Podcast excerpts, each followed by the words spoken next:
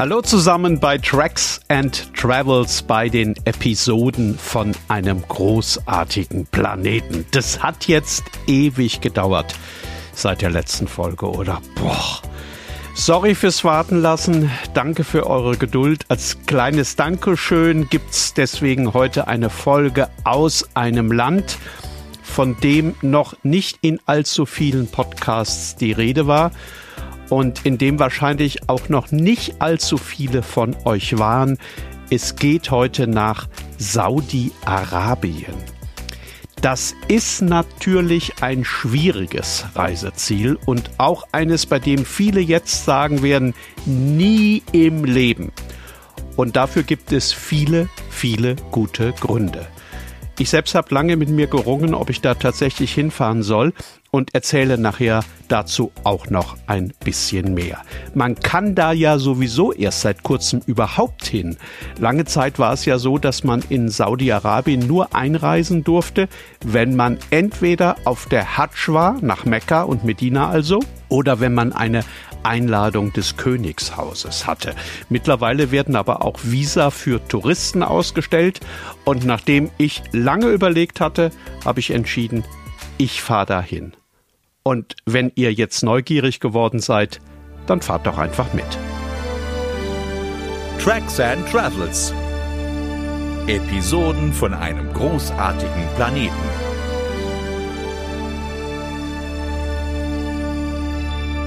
Heute mit einer Reise durch Saudi-Arabien.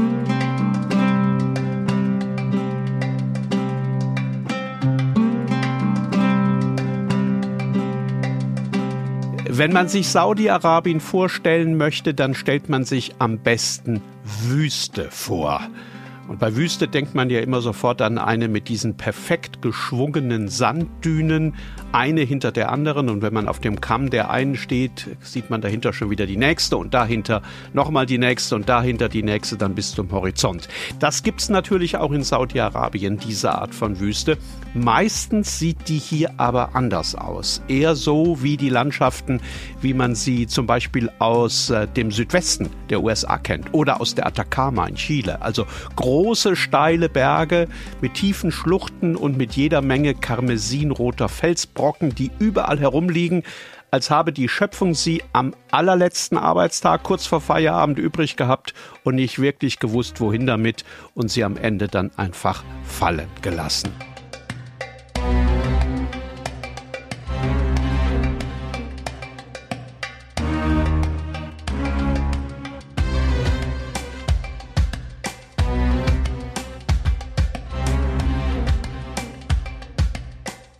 Eigentlich sieht das ganze große Land so oder so ähnlich aus. Die Flecken, in denen Saudi-Arabien nämlich keine Wüste ist, sondern Stadt oder Oase oder Plantage, die sind im Vergleich winzig zu diesen gewaltigen Sandfels- und Geröllflächen drumherum. Und egal was man von einer Reise nach Saudi-Arabien in Erinnerung behalten wird, diese Wüstenlandschaften werden ganz bestimmt dazugehören.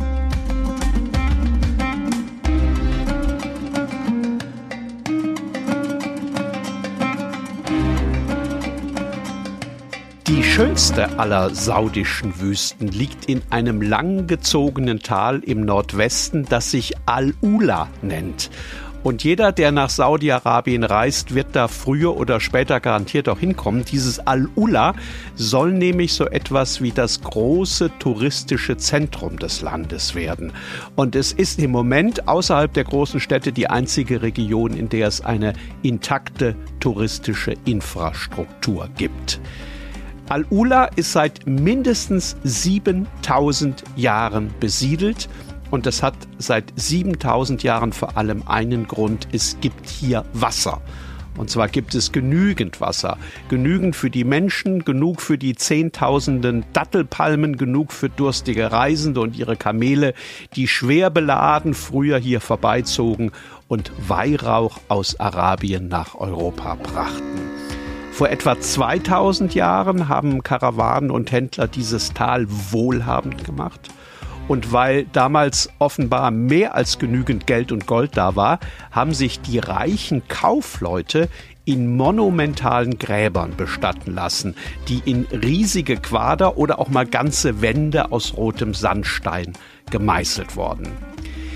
Diese Mausoleen von Madain Salih gibt es bis heute und ich muss ehrlich sagen, dass ich sowas Monumentales und Gewaltiges noch nicht gesehen habe. Die Nabatäer haben sich solche Gräber ja auch in Petra in Jordanien bauen lassen. Da ist das aber ja mehr oder weniger auf einen einzelnen Platz beschränkt, an dem man die sehen kann. Rund um dieses Al-Ula aber gibt es die in der Wüste überall. Man fährt also auf irgendeiner Piste und plötzlich liegt da ein gewaltiger roter Steinquader im Weg, groß wie ein Apartmentblock. Und dann kommt man näher und sieht, aha, das Ding hat nicht nur eine Fassade, sondern auch einen Eingang, nämlich den zur Grabkammer. Also auch als Saudi-Arabien noch gar nicht Saudi-Arabien hieß, hatte man in diesem Teil der Welt offenbar schon einen Hang zur Großspurigkeit.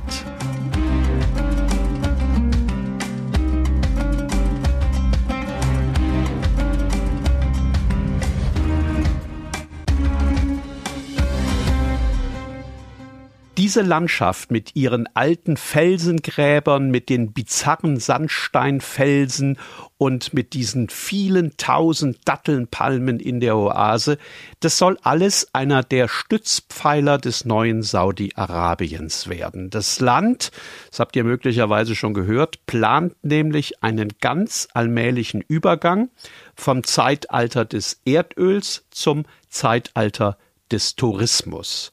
Saudi-Arabien hat fest vor, irgendwann in nicht allzu ferner Zukunft die Destination im Nahen Osten zu werden.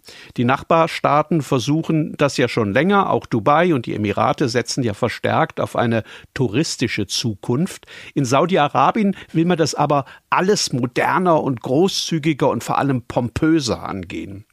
Vision 2030 heißen die Pläne, die die Umwandlung kompletter Landstriche in den nächsten Jahren vorsehen. Also da sind zum Beispiel komplett neue Städte in der Wüste geplant, Urlaubslandschaften am Roten Meer und eine touristische Infrastruktur, die immer auf Fünf-Sterne-Niveau sein soll. Darunter soll es überhaupt nichts geben.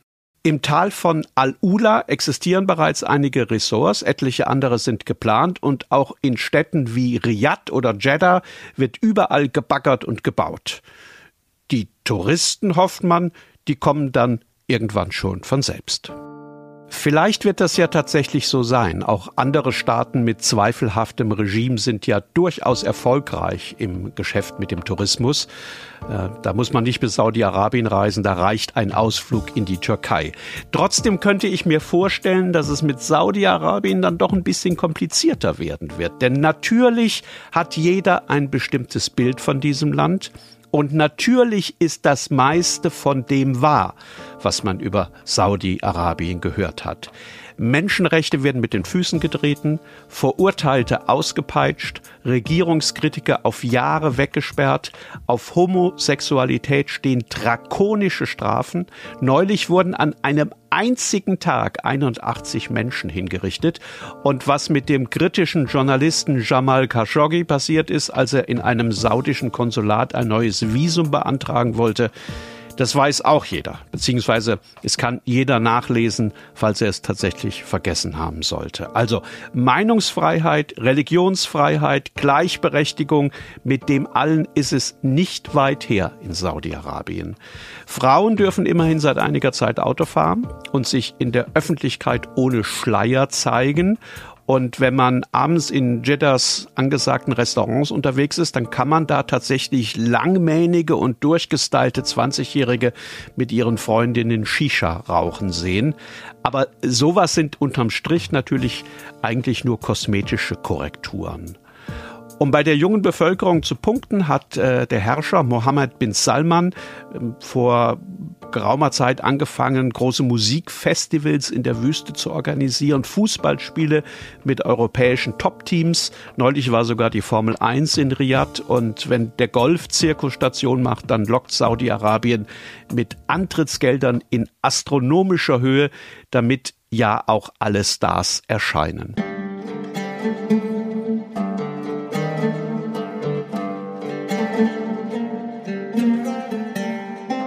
Und jetzt kommen dann also auch die ersten Touristen. Ich bin in Riyadh gelandet und anschließend mit dem Shuttlebus in die Stadt gefahren, vorbei an Bürogebäuden, vorbei an Autohäusern, vorbei an riesigen Krankenhäusern, an grell erleuchteten Drogeriemärkten und immer neuen Hochhäusern mit verspiegelten Fronten und dann ging das Ganze wieder von vorne los. Also wieder neue Bürogebäude, also wieder neue Autohäuser, also wieder neue Krankenhäuser und so weiter und so fort. Riyadh ist gigantisch.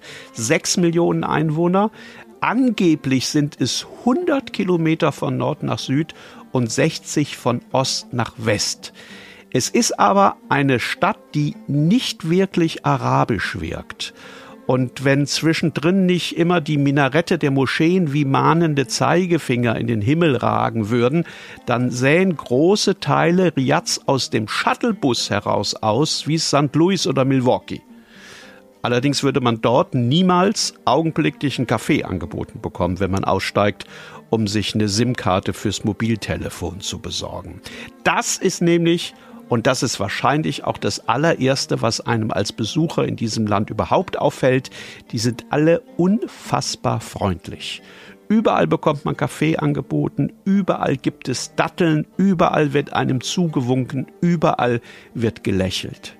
Viele jungen Saudis haben ja im Ausland studiert, sprechen ein makelloses Englisch und wenn man in den Städten unterwegs ist, in Riyadh zum Beispiel oder in Jeddahs Altstadt, dann wird man meistens schon nach ein paar Minuten angesprochen und gefragt, woher man kommt und wohin man will und wie es einem in Saudi-Arabien gefällt.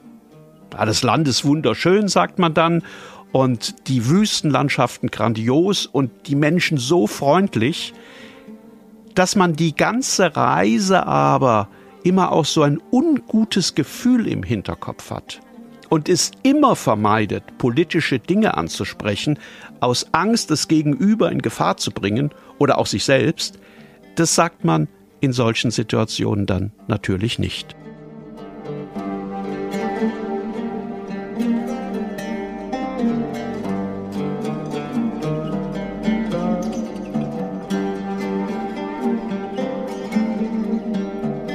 Natürlich gibt es in den großen Städten genug zu sehen, um überall ein, zwei Tage zu bleiben. Aber auch den Saudis fällt nach ein paar Tagen in der Stadt die Decke auf den Kopf. Und auch die wollen irgendwann nur noch hinaus in die Wüste. Vor allem am Wochenende brettern ganze Kolonnen an hochgejazzten Geländewagen aus den Städten hinaus in die Landschaften, wo dann ganze Großfamilien ihr Lager aufschlagen und abends ein großes Barbecue abhalten. Möglicherweise hängt diese Liebe zur Wüste ja tatsächlich mit so einer Art gefühlter Erinnerung an das Leben zusammen, das ihre Großväter in den Nomadenzelten vor gar nicht allzu langer Zeit noch geführt haben und die möglicherweise irgendwie noch tief drin ist in der kollektiven DNA der Saudis. Vielleicht hängt die Liebe zur Wüste aber auch mit dem Gefühl der Freiheit zusammen, das man verspürt, wenn man mit Freunden abends am Lagerfeuer sitzt, fernab der Städte mit ihren allgegenwärtigen Überwachungskameras. Vielleicht liegt es aber auch einfach daran, dass die saudische Wüste tatsächlich einfach umwerfend spektakulär ist.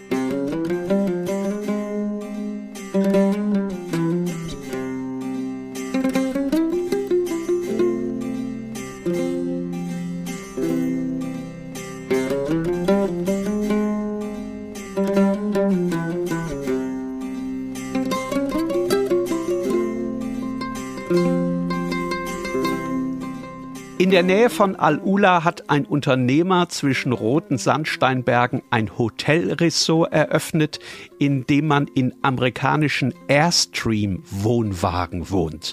Kennt ihr vielleicht, das sind diese silbernen Dosen mit Rädern unten drunter, die aussehen, als seien sie aus den 40er Jahren, die innen drin aber absolut luxuriös eingerichtet sind. Ich weiß nicht, warum der Unternehmer das so gemacht hat, ob er das besonders ausgefallen fand oder ob es vielleicht einfach einfacher war, schnell so ein paar Wohnwagen mit Klimaanlage in die Wüste zu schleppen, als irgendein Gebäude zu bauen. Auf jeden Fall ist das ein toller Ort, dieses Ressort, und ich habe mich da sehr wohl gefühlt. Tagsüber war es brütend heiß, aber abends kam immer Wind auf. Und dieser Wind hat die Hitze des Tages dann ganz schnell vertrieben. Und weil in den Nächten ein dicker, fetter Mond am Himmel hing, bin ich noch mal raus aus meinem Wohnwagen und immer so ein paar hundert Meter hinaus in die Bergwelt gelaufen. Muss man sich vorstellen, dieses Wohnwagenresort liegt mitten in einer gewaltigen und ansonsten menschenleeren Wüste und man läuft dann in der Nacht fort von dem einzigen Ort, an dem noch andere Leute sind. Man kann sich, glaube ich, ganz gut ausmalen, wie man sich da draußen völlig allein in diesen Hügeln dann fühlt. Ich habe mich immer auf einen Stein gesetzt, der war meistens noch ganz warm von der Hitze des Tages und ich hatte da schon nach wenigen Minuten das Gefühl, die Unendlichkeit des Universums irgendwie zu spüren. Da draußen ist nichts als die Wüste und wenn man den Kopf in den Nacken legt, dann ist da oben ein Firmament mit so vielen Sternen, wie man sie nie zuvor im Leben gesehen hat. Als habe jemand ein Sieb über die Erde gestülpt, durch dessen Löcher das Licht hinab auf die Welt fällt. So in etwa sah das aus.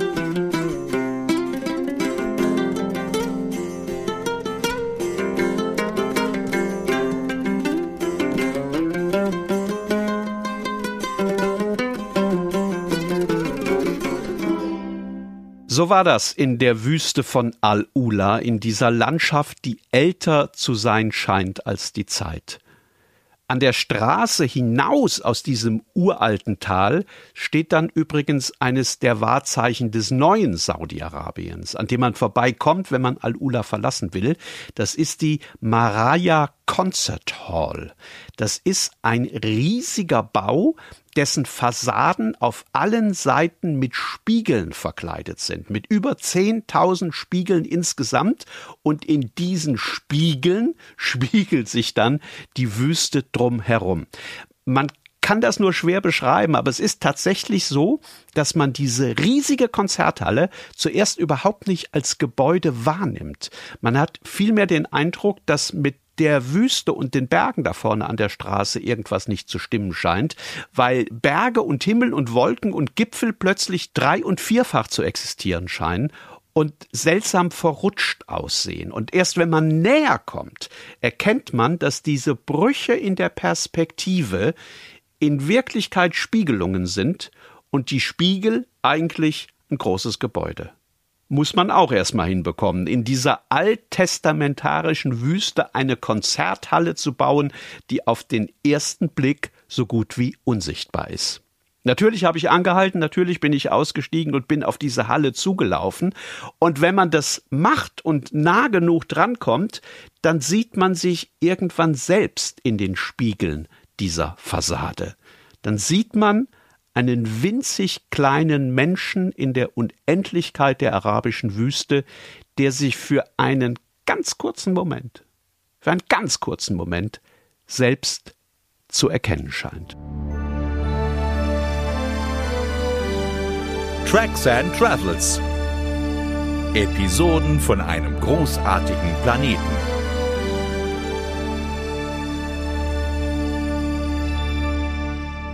Das war die neue Folge von Tracks and Travels. Das war die neue Episode von einem großartigen Planeten. Tracksandtravels.com ist ja der Blog zum Podcast. Da stelle ich euch dann noch einen Schwung Fotos von der Reise ein. Und in den Show Notes gibt's noch äh, den einen oder anderen Hinweis und auch einen Lesetipp für alle, die ein bisschen mehr wissen wollen über Saudi-Arabien. Macht's gut.